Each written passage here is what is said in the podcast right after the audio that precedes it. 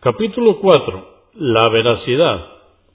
Dice Alá el Altísimo en el Corán, en el capítulo 9, verso 119. Oh creyentes, temed a Alá y contaos entre los veraces. En el Corán, en el capítulo 33, verso 35. A los justos y las justas. En el Corán, capítulo 47, verso 21. Lo mejor será que obedezcan a Alá con sinceridad. 54. Narró Ibn Masud, que Alá esté complacido con él, que el profeta, la paz de Dios con él, dijo, la verdad conduce a la virtud, y la virtud conduce al paraíso. La persona mientras diga la verdad será considerada veraz ante Alá. Por el contrario, la mentira conduce a la inmoralidad y la inmoralidad conduce al fuego. La persona mientras continúe mintiendo será considerada mentirosa ante Alá. Convenido por Al-Bukhari, volumen 10, número 423, y Muslim, 2607, Abu Daud, 4989, At-Tirmidhi, 1972. 55. Abu Muhammad Al-Azan ibn Al-Iban Abu Talib, que Alá esté complacido con él, dijo, He aprendido del mensajero de Alá, la paz de Dios con él, lo siguiente, deja aquello que dudas y aférrate a lo que no te genere duda alguna. La verdad trae sosiego y paz, en cambio mentir trae duda. Cita de At-Tirmidhi, 2520. An Nasai, eh, volumen 8, número 327, y Ahmad, volumen 1, número 200. 56. Abu Sufyan ibn Harb, que Alá esté complacido con él, en su extenso relato sobre la historia de Heraclio, dijo, que os ordena, es decir, el profeta Muhammad, la paz de Dios con él, dijo Abu Sufyan, dice, adorad solo a Alá, sin asociarle nada ni nadie, y abandonad la creencia de vuestros ancestros sobre la adoración de ídolos y demás costumbres paganas. Además, nos ordena hacer la oración, ser veraces y honrados, y respetar los vínculos familiares. Convenido por Al-Bukhari, volumen 1, verso 30. Y Muslim 1773. Ahmad 1, 262.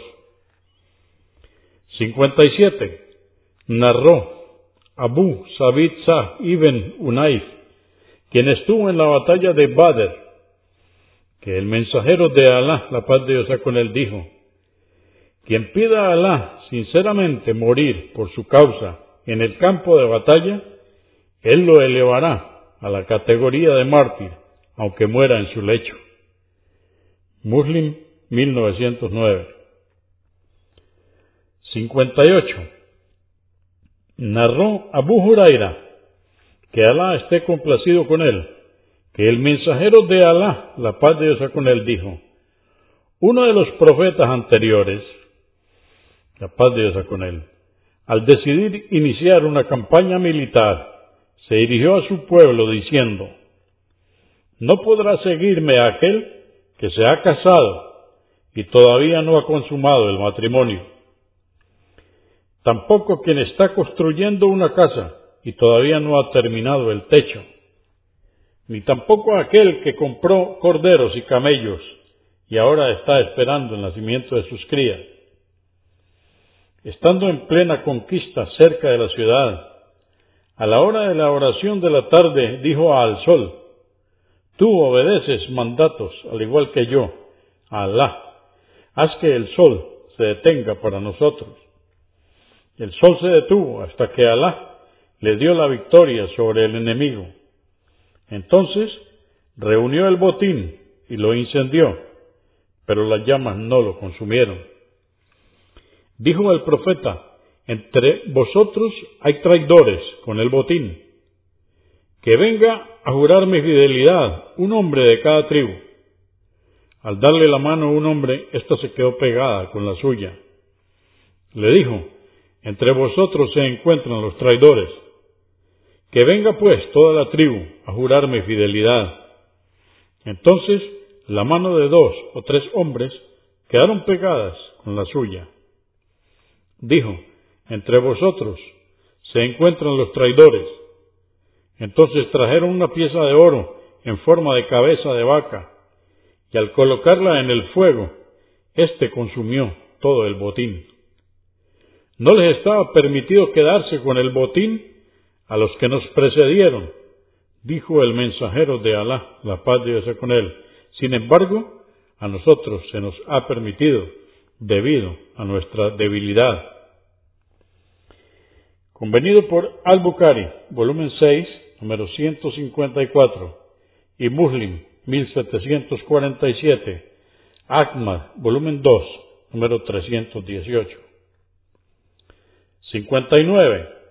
Narró Abu Halid, Hakim ibn Isam, que Alá esté complacido con él, que el mensajero de Alá, la paz de Dios con él, dijo, tanto el vendedor como el comprador tienen derecho a anular la operación mientras no la concluyan y se separen.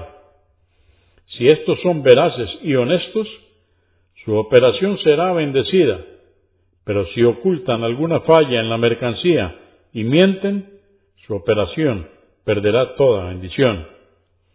Convenido por Al-Bukhari, volumen 4, eh, número 275 y Muslim 1532.